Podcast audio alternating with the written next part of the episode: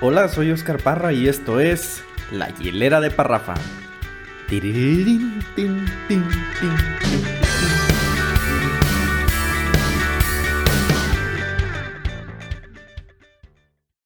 Las crisis son duras y cada quien hace lo mejor que puede con las herramientas que tiene para salir adelante de ella.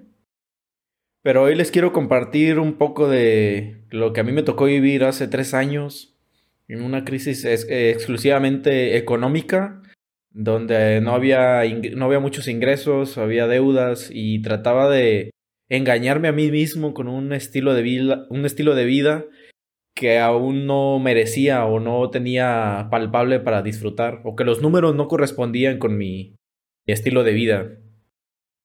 Aquí quiero hablar eh, únicamente del tema de las deudas, porque sé que es un problema común en nuestra culturalidad eh, latina, mexicana, en donde no tenemos una buena relación con el dinero e incluso miramos de mala manera a quienes lo tienen.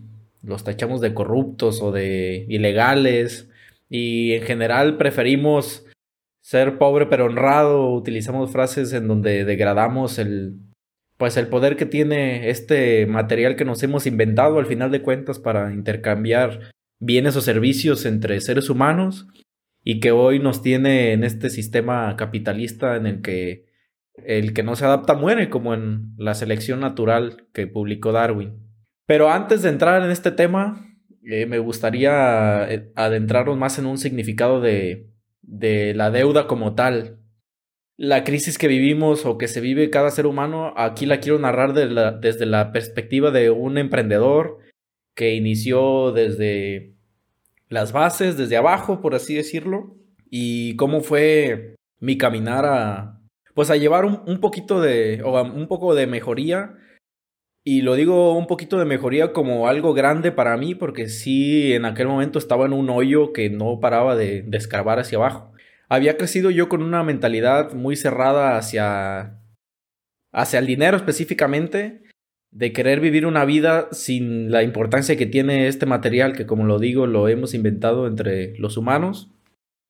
Y entonces no tenía un respeto hacia él. Y combinado a esa mentalidad, crecí también como con esta fantasía de imaginar para conseguirlo, pero sin hacer nada. así como con frases como las de tú pide y se te dará, o piensa en abundancia y la traerás, o cosas por el estilo, que también yo me tomé muy a pecho y ahora entiendo que me adelanté demasiado a, a mi tiempo. Obviamente cuando uno es joven va iniciando su vida profesional y pues te imaginas con los mejores coches, con los mejores con el mejor estilo de vida, un departamento bonito, bien amueblado, que con el tiempo vas descubriendo que lleva su tiempo y que por supuesto requiere mucho sacrificio, sudor y esfuerzo. Había vivido durante mucho tiempo pues esta eh, experiencia de vivir fuera de casa de mis papás, vivir en una ciudad a 80 kilómetros de con ellos, viviendo en casas de amigos, en casas de asistencia, en una oficina, como lo dije en el en el podcast anterior, en una oficina de un amigo que adapté como mi cuarto durante 8 o 10 meses. Y había vivido durante todo este tiempo de, pues de manera muy básica y escasa, pero de alguna manera yo trataba de engañarme diciéndome a mí mismo que en su momento la abundancia iba a llegar o las cosas buenas llegarían. Con trabajo y esfuerzo, pero creo que eh, justamente esa parte de trabajo y esfuerzo no la estaba aplicando tan bien como esa mentalidad de, de tener abundancia. Cuando comenzaron, comencé a tener eh, algunos ingresos con mi mentor, que les platiqué también en el audio anterior, que empecé a trabajar con él, cuando empecé a recibir ingresos, me adelanté demasiado a, mi, a mis expectativas y me renté un departamento que prácticamente simbolizaba como el 60% de mis ingresos mensuales. Eso sin considerar los gastos variables que incluía el agua, el internet, eh, la luz y todos estos gastos que se le agregan a la vivienda.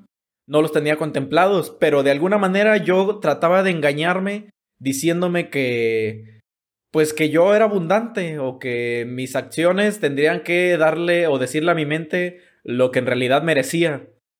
Entonces para mí fue un salto de extremo a extremo de haberme ido de vivir prácticamente de la caridad de mis amigos a ahora haber rentado un departamento en una zona pues de clase media alta en la ciudad, tratando de engañarme con esta perspectiva. Acababa de abrir un negocio que es mi negocio de, de helados que hoy tengo acá en la ciudad.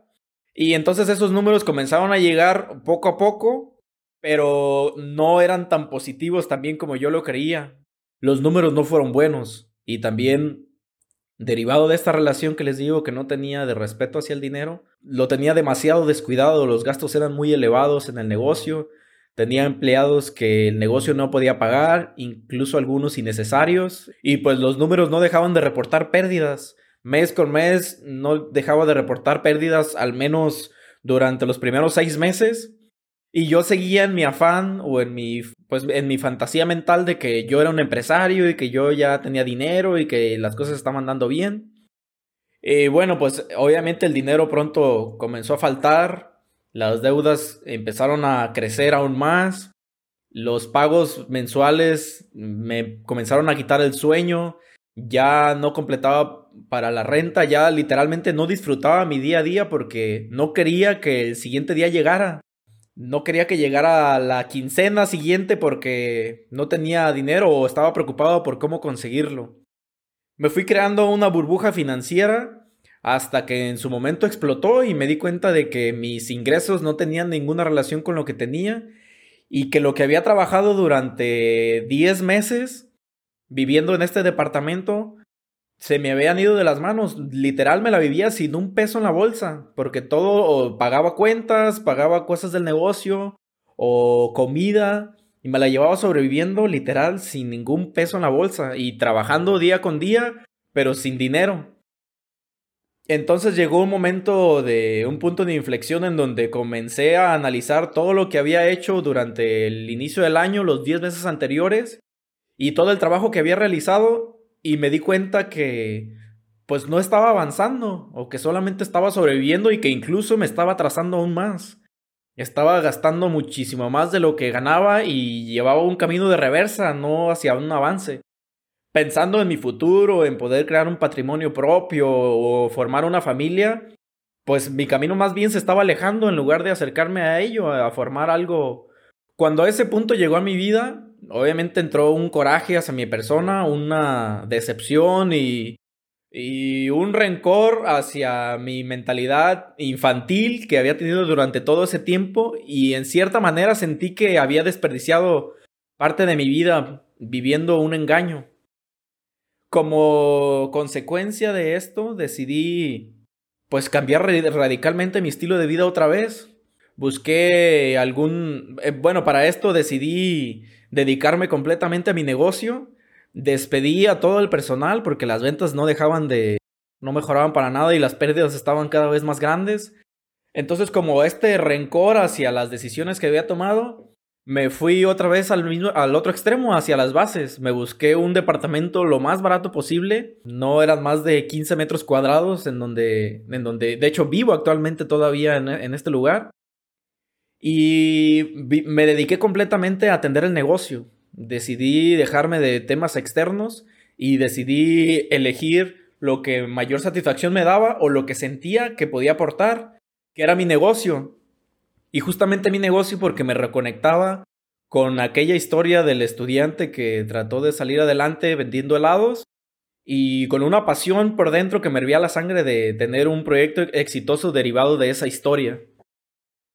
Despedí a todo el personal, me mudé a un departamento, como lo dije, lo más barato que podía, a seis cuadras aproximadamente del negocio y me dediqué de lleno a trabajarlo, a trabajar en él. No tenía empleados y el negocio se abría de sábado, de lunes a sábado se abría 10 horas y los domingos solamente 8 horas. Y durante prácticamente mes y medio, casi los dos meses, los trabajé completamente yo solo. Y bueno, específicamente en mi negocio hay que elaborar un producto, hay que prepararlo, Obviamente hay que venderlo. Y la verdad que al ser un proceso artesanal es muy cansado. Obviamente sumándole a eso, prepararme mis comidas y lavar mi ropa y todas las actividades que tenía que hacer por, por rutina. eh, pues se complicaba, me complicaba todo este proceso, pero yo tenía un coraje y un rencor hacia adentro con las decisiones que había tomado y por demostrarme a mí mismo que tenía la capacidad de sobrevivir y de salir adelante. Esto me convirtió a eh, comenzar a valorar los clientes y el producto que estaba ofreciendo, a mejorarlo, a escuchar sus comentarios y a buscar la manera de que más personas se acercaran a consumirnos para que las ventas fueran mejorando.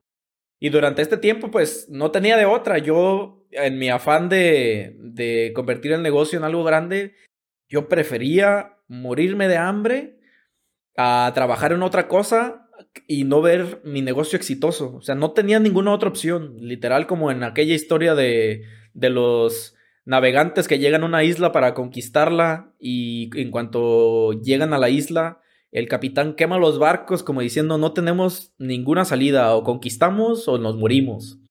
Prácticamente esa fue mi posición y pues bueno, decidí darle con todo y el camino fue apareciendo. Fueron meses muy difíciles, muy complicados, donde como lo digo ya traía deudas atrasadas y pues bueno, la situación no era fácil, incluso mi autoestima estaba en el suelo y también la fe de saber si mi negocio iba a llegar lejos o no, porque al final pues era un producto de venta de nieve. Pero me regresé a, a, las bases de mi emoción, de mi pasión por lo que hacía y decidí que no tenía otra opción y que iba a morir en la raya hasta que lo consiguiera. Las cosas con el tiempo se fueron dando gracias a mis clientes y a, pues a las circunstancias. Eh, la, situación fue mejorando y pues bueno, poco a poco hemos ido teniendo un avance que me da, pues que ya me llegó a dar un poquito de estabilidad o de tranquilidad para volver a disfrutar el día a día, poder dormir bien y simplemente disfrutar eh, la, ahora sí que lo que entregamos con lo que recibimos y tratar de vivir con ello. Cuento esta historia como un ejemplo personal, eh, también para tratar de ser muy respetuoso con todas aquellas personas que en algún momento vivan su crisis o que lo estén viviendo y que es muy probable que el mundo entero ahora nos estemos acercando a, una nueva. Como una experiencia para cómo podemos cómo poder salir de este bache desde una perspectiva y una emoción interior, una confianza de que pase lo que pase, tenemos la capacidad de salir adelante la capacidad de, de, volver otra vez al ruedo, tal vez con mayor fuerza, pero desde el interior de cada uno de nosotros. De volver a las bases, como lo he dicho muchas veces, de sentirse tranquilo, de sentirse seguro de que lo que somos como personas, primeramente, aporta a la sociedad y de ahí se deriva en algún producto o servicio que entreguemos. Pero desde ahí, desde esa base de, saber que pues que todo va a estar bien desde adentro. y aunque las cosas cambien o el mundo se vuelva más complicado, eh, tener la capacidad de adaptarse a esos cambios y salir adelante. Como herramientas eh, ya más prácticas que yo utilicé para, pues para transformar esta situación personal, la primera fue reconocer que los números son los que mandan los datos, la información que me rodea es la que toma mis decisiones y no mi emoción.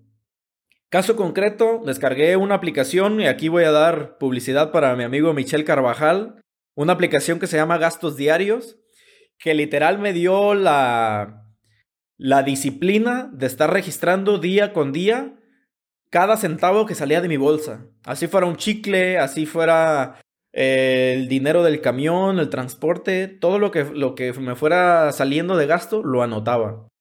Al principio me fue muy complicado porque justamente como lo digo, cuando mis, mis gastos eran muchísimo más grandes que mis ingresos, cuando hacía esta actividad me deprimía demasiado e incluso hasta de quise dejar de hacerlo durante algunos meses o días porque me frustraba demasiado la idea de estar anotando gastos y gastos y gastos y gastos y solamente revisar mi celular y saber que conforme pasaban los días, mis deudas iban aumentando y, mi, y mis ingresos no iban a la par. Pero en su momento detuve mi emoción y, y, me di a la tarea de ver los números como algo realista, como lo que son. O sea, e, esto es lo que valgo hoy en el mercado, esto es lo que el mercado me paga o esto es lo que yo aporto al sistema. O una de dos, o aumentas esos ingresos o reduces tus gastos. De ahí surgió la decisión de bajar mis gastos. Como no podía elevarlos en el corto plazo mis ingresos, decidí reducirlos al máximo mis gastos. Entonces me mudé de departamento, literalmente y hasta la fecha no tengo un vehículo. Casi todas las cosas que realizo las hago caminando aquí cerca. Tengo una bicicleta para transportarme cuando las longitudes son más largas. Traté y trato todavía de mantener un equilibrio entre los números que tengo y los gastos que cuánto me cuesta vivir mensualmente. Obviamente me hice un presupuesto de cuánto más o menos gasto en comida diaria, cuánto me cuesta la renta, en fin, todos los gastos básicos para sobrevivir me dan un presupuesto mensual y sobre ese presupuesto tengo que encontrar un mínimo de ingresos para poder mantenerme.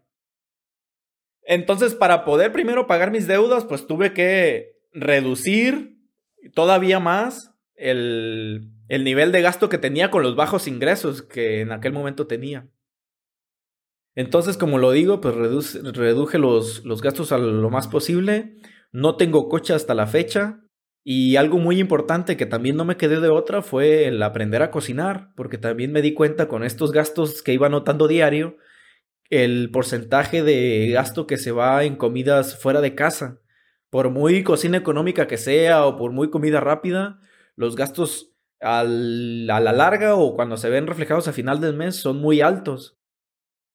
Entonces decidí comenzar a cocinar, parte de que ya me gustaba un poco, venía haciéndolo desde días anteriores.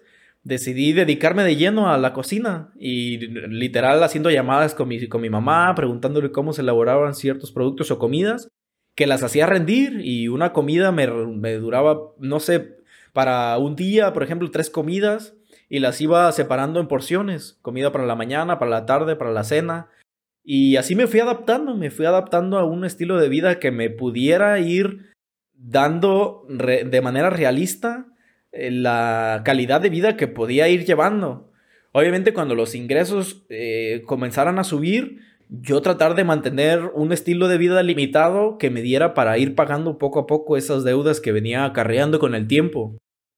Y ahí pues, tampoco, tampoco puedo decir que fue fácil mi camino hacia el pago de las deudas. Eh, lo que me llevó sanar todas esas deudas que venía arrastrando desde atrás y obviamente eso también me ayudó a tomarle un amor más fuerte hacia mi negocio y a dedicarme de lleno a pensar en pues en que esto ya con una estabilidad ya podría convertirse en algo más grande que ya me diera ahora sí una, una ganancia, una utilidad. Lo siguiente que tuve que reconocer fue que mi relación con el dinero no era buena, como lo dije, y también a, mejorar mi relación con las deudas y a reconciliarme con ellas, porque también entendí que hay deudas que no son malas, hay deuda que es buena.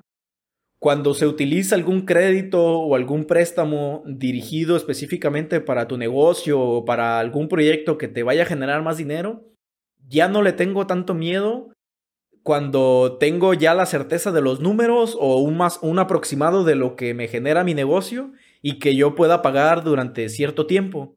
Si es un, un activo que me da más dinero, ya sea maquinaria o alguna, algún sistema, punto de venta o la creación de algún nuevo producto y no tengo el recurso o no quiero simplemente descapitalizarme el ahorro que llevo y utilizar un dinero que no es mío desde que me cobre un porcentaje mínimo de interés, lo tomo, lo tomo ya ahora sin miedo, justamente con esa conciencia de que puedo manejarlo por el aprendizaje que me ha dado haberlo hecho de manera equivocada o haberlo hecho de manera errónea.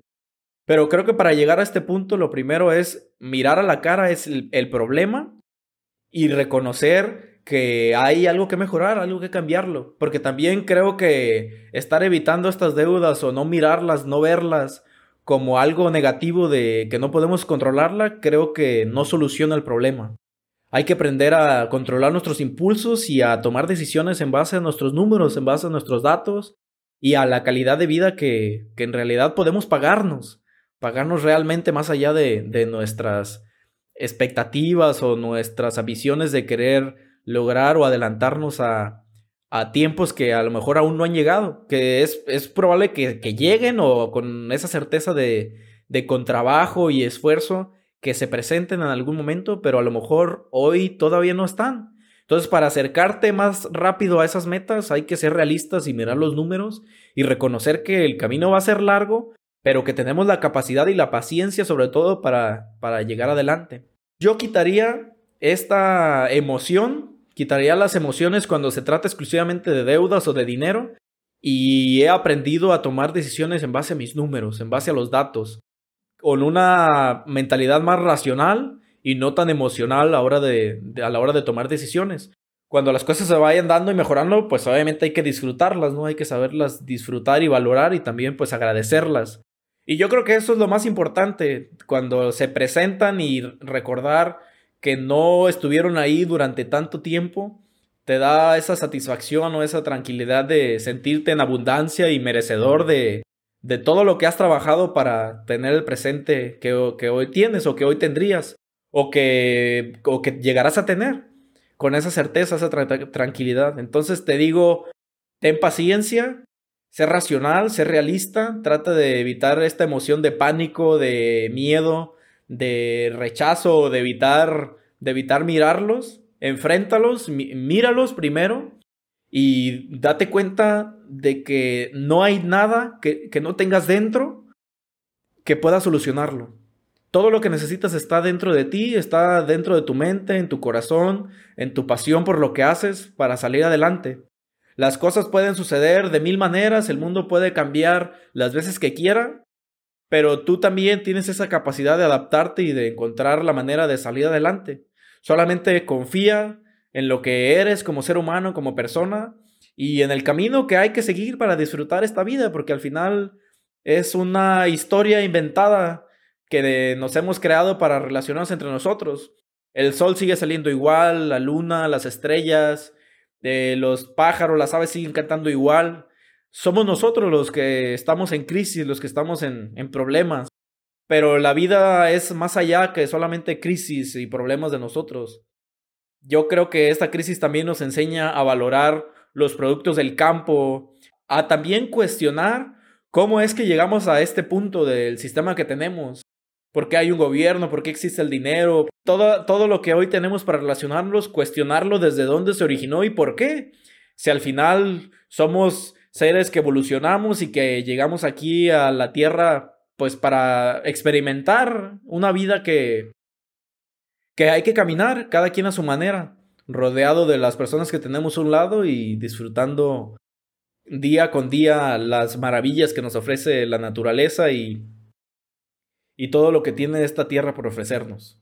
Vive esta crisis, mírala de frente y trata de encontrar qué es lo que viene a enseñarte, qué es lo que hay dentro de ti que a lo mejor aún no has sacado, a lo mejor aún no has entregado a los demás y que puede ser tu oportunidad para que los desarrolles y, y por fin te des cuenta de que no hay nada que perder. O sea, esta crisis pudo, pudo haber llegado antes, puede ser que llegue otra vez, pero hasta que no saques lo que hay dentro de ti, seguiremos mencionando esta palabra como crisis.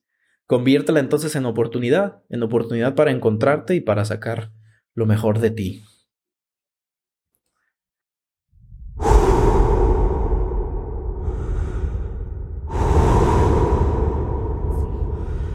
Cuando respiro profundo,